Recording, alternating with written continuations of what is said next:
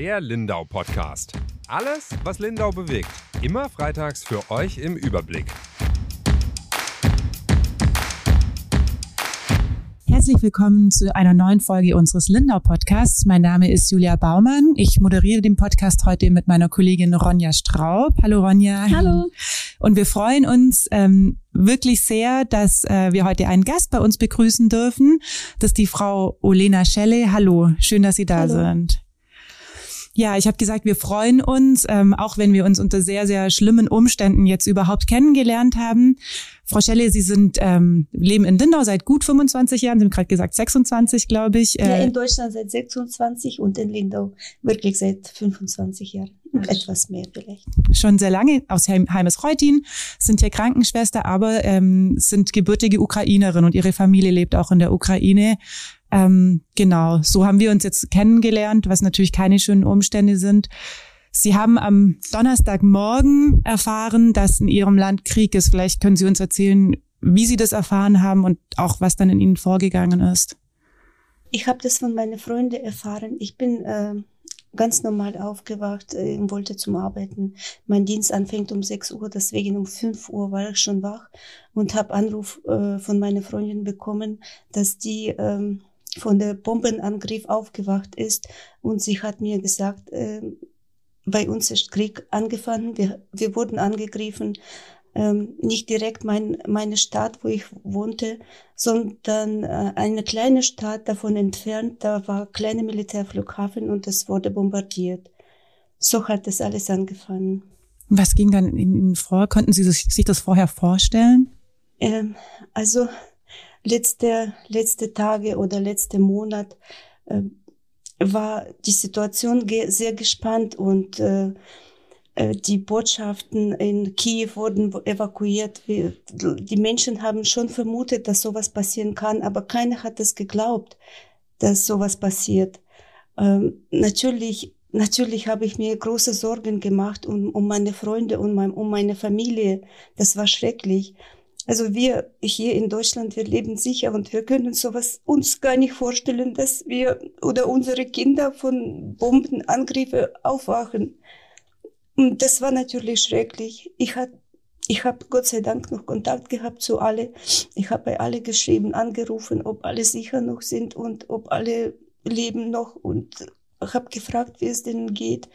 Die haben natürlich alle Angst gehabt und äh, haben sich im Keller verstecken müssen. Aber alle waren noch sicher und äh, am Leben. Und äh, jetzt habe ich immer noch Kontakt zu alle und Gott sei Dank, die leben noch alle.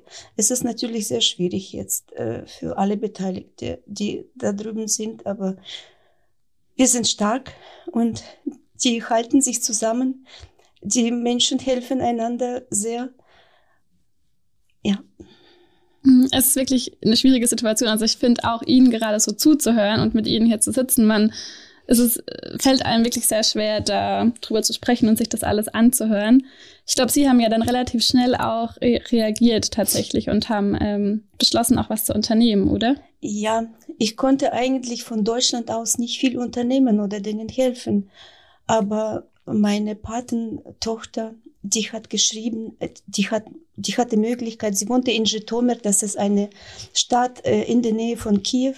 Und sie hat geschrieben, dass die eine Möglichkeit hat, äh, Richtung mh, Lviv, das ist ukrainische Stadt an der polnischen Grenze, Westukraine, äh, dass die hat Möglichkeit hinzufahren. Und äh, sie ist dann um, am Freitag um 7 Uhr morgens losgefahren mit ihrer Freundin, die auch ein kleines Kind hat. Ihre Vater hat die mit dem Auto hingefahren, also Richtung polnische Grenze gefahren. Die haben dann Zwischenstopp gehabt, weil äh, die Luftangriff äh, angekündigt war in einem Stadt äh, bei Bekannte oder bei einfach bei anderen Menschen unter, untergekommen und konnten sich dann verstecken und die wussten auch nicht, ob sie weiterfahren können oder nicht. Sie hatten auch Angst von russischen Truppen, dass die auf dem Weg die irgendwelche russische Truppen treffen können, die auch von, von der Weißrussland-Seite an, angegriffen haben. Wie lange hat diese Reise insgesamt gedauert dann von Kiew bis nach Lviv?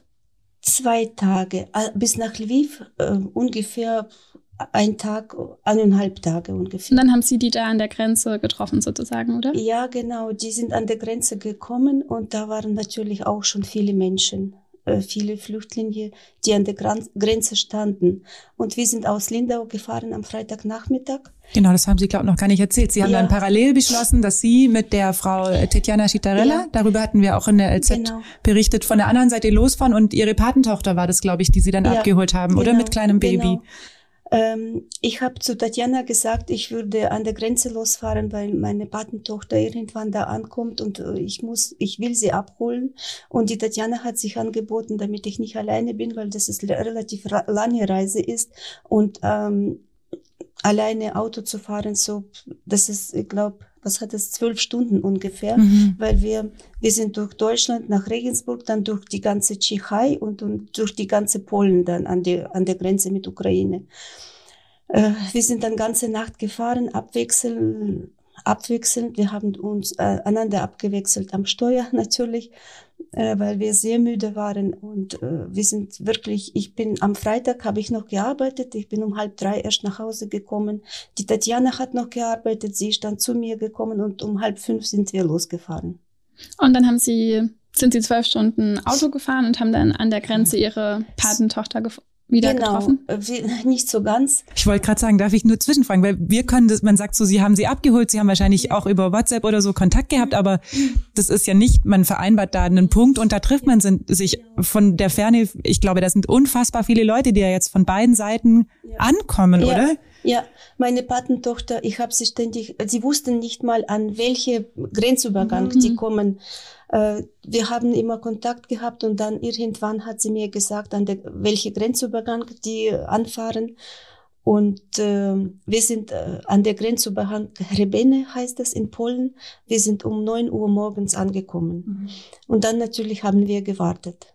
Wir haben gewartet und die haben um halb zwölf nachts erst die Grenze erreicht und um zwölf ist sie über Grenze auf die polnische Seite gekommen. Aber heißt, es waren dann 13 Stunden, 14 Stunden, die Wir Sie haben gewartet, gewartet haben? Ja, ganze Tag. Was macht man da? Also wie fühlt man sich da? Sie wussten ja gar nicht, kommt es überhaupt an ja, am Ende, oder? Es ist Nervosität, es ist Sorge, ob, ob alles gut geht, äh, ob wir noch lange warten müssen oder, oder wir wussten gar nicht, weil die hat geschrieben, die stehen erst mal 19 Kilometer von der Grenze aber nachts ist es kaum vorwärts gekommen. Mhm. Also nachts sind die einfach gestanden. Im Stau gestanden. Im Stau gestanden, mhm. genau. Und in der Früh hat sie dann geschrieben, wir sind 14 Kilometer von der Grenze und unser Auto ist kaputt.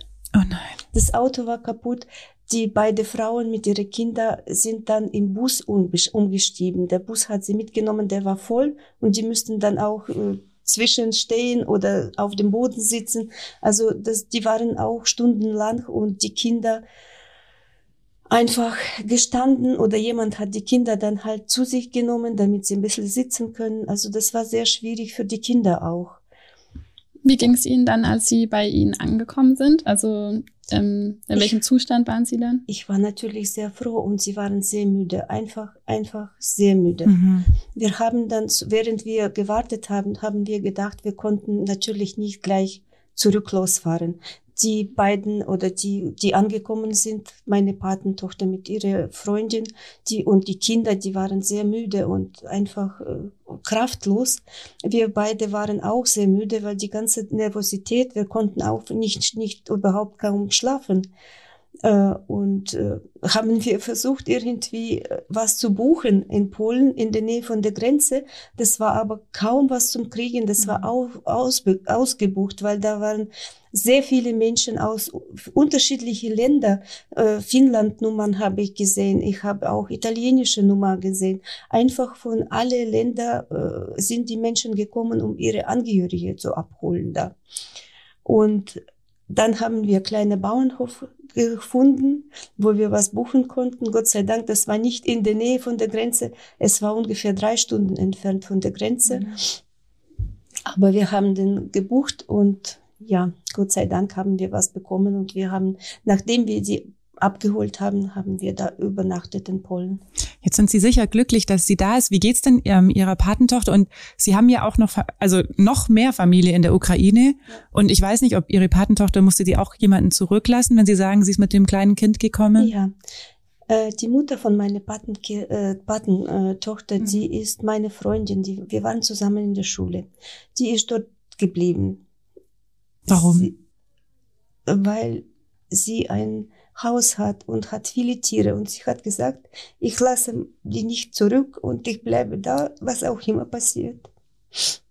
Und äh, der Vater von meiner Patentochter, der ist auch da geblieben. Er hilft äh, gerade alles, was er kann und unterstützt die äh, Streitkräfte, also die Militär in der Ukraine. Die Zivilbevölkerung, die helfen unglaublich viel, die geben Lebensmittel ab, obwohl die selber nicht mehr viel haben, weil die Läden sind einfach leer und die können nicht mal Geld von der Bank abholen, um was zu kaufen. Weil viele, also Konten sind gesperrt, sie können einfach nichts mehr holen. Also hat sich ihr Leben eigentlich von heute auf morgen komplett verändert, oder? Ja. Von einem Alltag hinein in eine Natürlich. Ausnahmesituation. Mhm. Andere, meine Freundin, sie ist Ärztin, sie hat auch, sie hat auch zwei Töchter, die sind schon über 20, aber sie hat gesagt, ich gehe auch nirgendwo, ich bin Ärztin und ich werde bestimmt hier gebraucht. Mhm. Aber wie geht's Ihnen so aus der Fer Also natürlich ist es eine super doofe Frage, wenn wir immer fragen, wie geht's Ihnen? Ihnen geht's natürlich einfach nicht gut. Das merkt man auch das ganze Gespräch über. Ähm, sind Sie in Kontakt ganz viel mit Ihren Freunden und Angehörigen in der Ukraine? Und ich glaube, Sie versuchen jetzt auch von Deutschland aus zu helfen, oder? Sie haben gesagt, in der Ukraine ist die Hilfsbereitschaft riesengroß. Was wir hier in Lindau erfahren, was mich auch wirklich überwältigt äh, die vergangenen Tage, ist, dass auch die Hilfsbereitschaft von der Seite hier sehr, sehr groß ist. Wir haben jetzt auch schon ganz viel drüber berichtet. Es gibt unfassbar viele Menschen, die Spenden bringen. Es sind schon so viele Kleidungsstücke gebracht worden, dass man gar nicht mehr braucht. Es bringen Babywindeln werden gespendet, Kosmetika oder Reinigungssachen werden gespendet, Medikamente aber auch ich nehme an oder kann mir vorstellen, dass das auch was mit einem macht, dass man hier, es ist ja auch ihre Heimat, Lindau, glaube ich. Also ja. stelle ich mir vor. Und das ist meine Heimat. Also letzte, immer wenn ich von, von jetzt von der Ukraine nach Hause geflogen bin und äh, gelandet in Memmingen bin, äh, ich bin immer mit Visier von Memmingen geflogen, ich habe ich gedacht, ach, schön, ich bin zu Hause. Ja. Ich, für mich, ich lebe in Lindau schon länger, als ich in Ukraine gelebt habe. Aber gibt Ihnen das Kraft, dass hier auch so viele Menschen Ihnen schon das Gefühl geben, wir sind da und wir stehen hinter ja, Ihnen? Natürlich. Ja, Großer Respekt von allen Menschen und auch an der Grenzen, egal welche Grenze. Ich habe jetzt von einer, äh, von anderen Freunden gehört, die äh, Verwandte haben und die sind über rumänische Grenze, über polnische Grenze. Ähm, großer Respekt an den Menschen, weil äh, das sind auch als einfach Zivilbevölkerung, Privatpersonen, die an die Grenzen kommen, von äh, auch polnisch oder rumänische Leute, die Hilfe anbieten, die fragen die Leute, die über die Grenze kommen, ob sie Hilfe brauchen, ob die die irgendwo fahren können, ob die die äh, Übernachtung brauchen. Also wirklich die die an, die die ankommen, die werden gefragt ob die Hilfe brauchen. Auch Lebensmittel wird gespendet, auch äh, Tee, heiße Tee, Kaffee, das war alles über die, äh, an der Grenze zu bekommen. Die warme Decken, also das wurde so viel angeboten. Also großer Respekt an die Menschen und Dankeschön. Ja, wir hatten ja hier einen ähm, Mann, der mit 3000 warmen Mahlzeiten an die Grenze gefahren ist. Der hat jetzt auch mittlerweile verteilt. Wir haben jetzt heute Mittwoch, die sind äh, alle aufgegessen. Am Freitag fahren äh, mehrere Konvois, glaube ich, in Richtung Ukraine, um Sachen abzugeben, aber auch um Menschen mitzunehmen. Also es gibt so eine Kooperation zwischen Lindauern und ähm, so Wasserburgern und aber auch äh, Treffpunkt Zech und so ist dabei. Die haben Autos, da können diese 40 bis 50 Leute hierher bringen, die auch erstmal kostenlos unterkommen das ist was, wo uns der Überblick ein bisschen schwer fällt. Ähm, es sind Menschen gekommen, also klar, Ihre äh, Patentochter ist da mit ihrem Baby. Haben Sie schon von anderen Bekannten und Verwandten mitbekommen, dass Ukrainer in Lindau gelandet sind? Weil das kriegen wir noch nicht so richtig, kriegen wir nicht so richtig mit. Äh, Frau Doroschewa, die hat auch ihre Verwandtschaft von der Ungarn abgeholt. Mhm. Also dann eher privat, ja. dass sie Leute geholt privat, haben. Genau. Ja. Dann habe ich eine Freundin, auch Schulfreundin in Köln. Ihre Tochter ist über die rumänische Grenze und ihre Familie. Ja, ich kann mir es nur so vorstellen, dass man natürlich über jeden glücklich ist, der äh, wohlbehalten rüberkommt, aber natürlich immer noch in Gedanken bei denen, die drüben bleiben. Ich habe ich hab noch an der Grenze ein paar Fotos gemacht, wie viel, wie viel Auto da stehen und äh, die Menschen, die mhm. da ankommen, auch abholen. Das sind, das sind wirklich sehr viel. Die stehen da kurz vor der Grenze Oh ja, und mhm. warten. Und unten gab es noch einen größere Parkplatz, der war auch absolut voll. Also wir sehen, unsere Zuhörer können das ja nicht sehen, ähm, einen riesig langen Stau einfach im Grunde genommen. Genau, das Ja. ging. Davor war schon die Grenze, da könnte man nicht mehr weiter parken. Aber wie gesagt, da hinten, hinter uns und vor uns noch ein bisschen, da standen eine Menge Autos. Ist das Ihr Auto? genau. Mit Fahne sogar. Ich habe eine, meine, meine Patenkind gesagt, wenn du mit dem, also ich wusste nicht, wie die an, ankommen, ob die mit dem Bus durch die, äh, direkt an der Grenze durchfahren und der irgendwo weiter. Ich weiß nicht, wohin der Bus fährt. Wie war es denn dann? Mussten Sie zu Fuß über die Grenze, wenn Sie mit dem Ja, Bus? ja, die sind zu Fuß dann gekommen und natürlich, wir dürften nicht mit dem Auto direkt an der Grenze, aber wir, wir sind dahin gegangen und haben die da abgeholt. Mhm. Wenn Sie uns die Bilder geben, können wir die auch noch mit einbinden. Dann können Ja. die Zuhörerinnen und Zuhörer sich das auch noch mal anschauen, wenn sie das möchten. Ja, Ja. ja ähm, sehr bewegend irgendwie. Und wie geht's Ihrer Patentochter und Ihrem Kind jetzt? Also für Sie ist ja wahrscheinlich auch in Sicherheit zwar, aber ähm, Ihre. Heimat ist eben Sie woanders. macht, sie macht große Sorgen natürlich um ihre Eltern, um ihre Freundin, die, äh, Freunde, die ständig in, im, im Kontakt mit denen. Ähm, die ist ständig, sie schaut ständig, was passiert in der Ukraine, welche Städte und wo werden angegriffen. Also das ist sehr schwer und äh, sie ist auch, sie sagt jetzt, also diese, wie gesagt, ich weiß es nicht, Adrenalin, wo sie über die Grenze, sie hatte Ziel, dass sie ihr Kind in Sicherheit bringt. Ja. Und diese Ziel äh, und diese Sorge hat ihr ein bisschen Kraft gegeben. Aber jetzt sagt sie, sie entspannt sich und äh, das merkt sie, wie fertig sie ist, äh, körperlich und seelisch auch, wie schwierig das für sie ist auch. Was ich mir auch so schlimm vorstelle, für Ihre Patentochter, aber auch für Sie, Sie können jetzt ja erstmal nicht mehr zurück. Also es ist ja auch ihr, Sie haben gesagt, Sie waren im Januar noch bei und haben Ihre Mama noch gepflegt.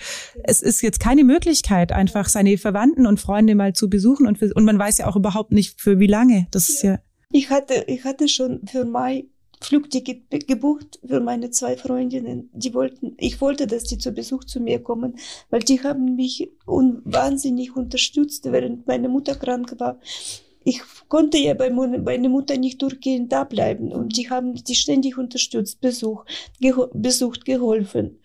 Und ich wollte, dass die zu mir zu Besuch kommen, aber das wird jetzt nicht möglich mehr sein.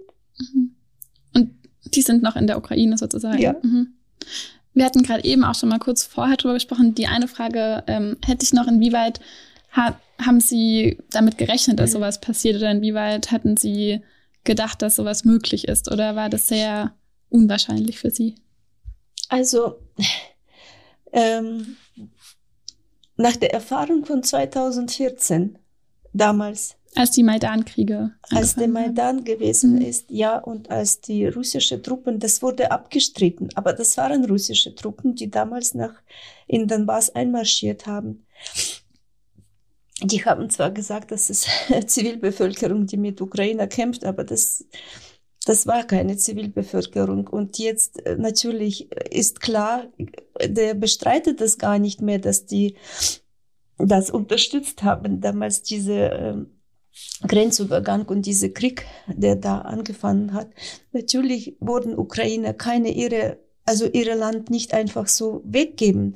Natürlich haben sie das äh, versucht zu schützen. Aber damals, 2014, wie gesagt, wir haben nicht mal richtige Armee gehabt. Wir haben nie gedacht, dass sowas passieren kann.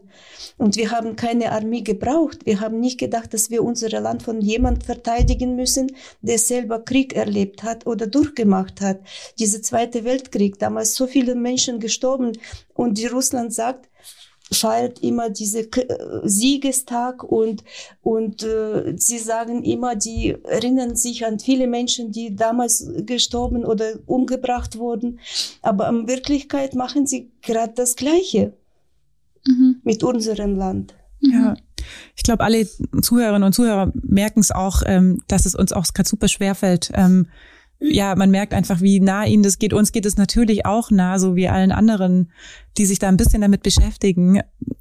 ist einfach eine super schwierige Situation. Ich Was ich mich die ganze Zeit noch frage, aber das fragt sich natürlich jeder, was können wir denn machen? Also Sie haben vielleicht ein bisschen näheren Bezug ähm, auch zu dem natürlich, was an der Grenze passiert oder was in der Ukraine passiert. Was brauchen denn die Menschen?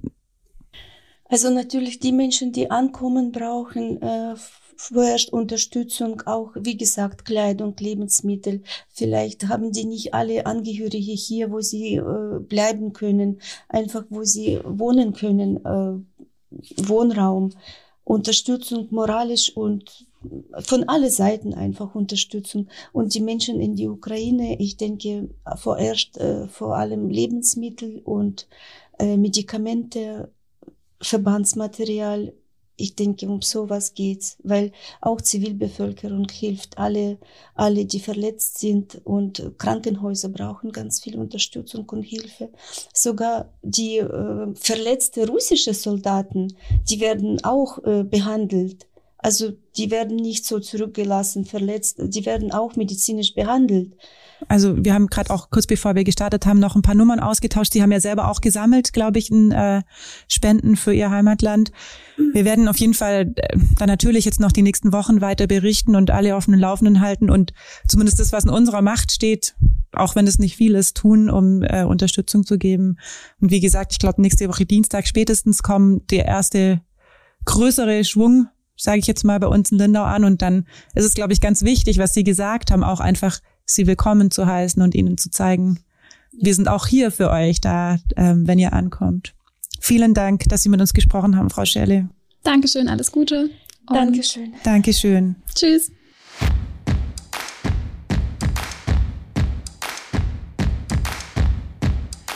Der Lindau Podcast. Alles, was Lindau bewegt. Immer freitags für euch im Überblick. Auf schwäbische.de findet ihr mehr als diesen Podcast. Das Digitalabo gibt es schon für 9,90 Euro im Monat. Als Hörerin oder Hörer dieses Podcasts bekommt ihr den ersten Monat sogar kostenlos. Geht dazu auf www.schwäbische.de slash Podcastangebot. Das Probeabo endet automatisch nach einem Monat. Viel Spaß auf unserer Website.